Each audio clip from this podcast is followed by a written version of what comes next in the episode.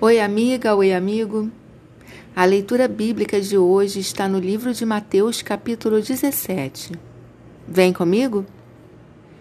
Tradução Nova Versão Internacional. Seis dias depois, Jesus tomou consigo Pedro, Tiago e João, irmão de Tiago, e os levou em particular a um alto monte. Ali ele foi transfigurado diante deles sua face brilhou como o sol, e suas roupas se tornaram brancas como a luz.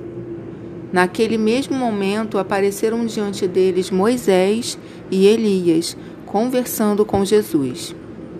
Então Pedro disse a Jesus: Senhor, é bom estarmos aqui. Se quiseres, farei três tendas: uma para ti, uma para Moisés e outra para Elias.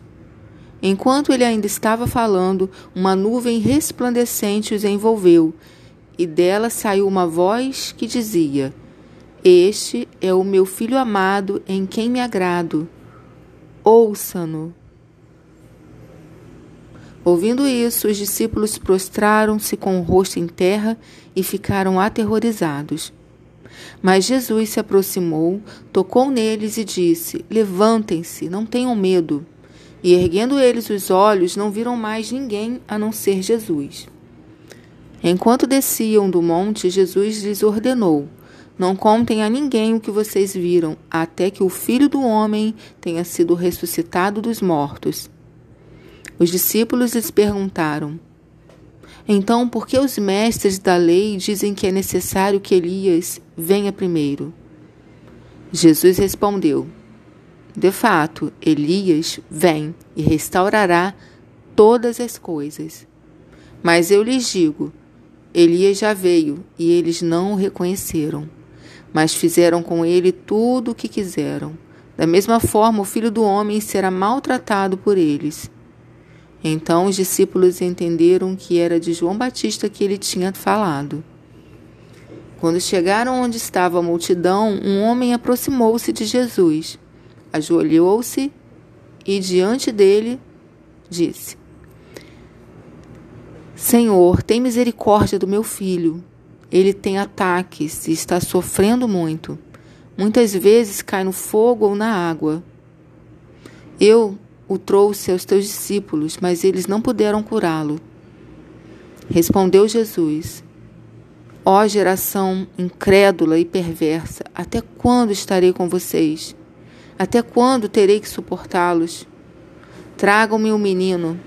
Jesus repreendeu o demônio, este saiu do menino e desde aquele momento ele ficou curado. Então os discípulos aproximaram-se de Jesus em particular e perguntaram: Por que não conseguimos expulsá-lo? Ele respondeu: Porque a fé que vocês têm é pequena. Eu lhes asseguro que, se vocês tiverem fé do tamanho de um grão de mostarda, poderão dizer a este monte: Vá daqui para lá, e ele irá. Nada lhes será impossível. Mas essa espécie só sai pela oração e pelo jejum. Reunindo-se eles na Galiléia, Jesus lhes disse: O filho do homem será entregue nas mãos dos homens. Eles o matarão, e no terceiro dia ele ressuscitará. E os discípulos ficaram cheios de tristeza. Quando Jesus e seus discípulos chegaram a Cafarnaum, os coletores do imposto de duas dracmas vieram a Pedro e perguntaram: O mestre de vocês não paga o imposto do templo?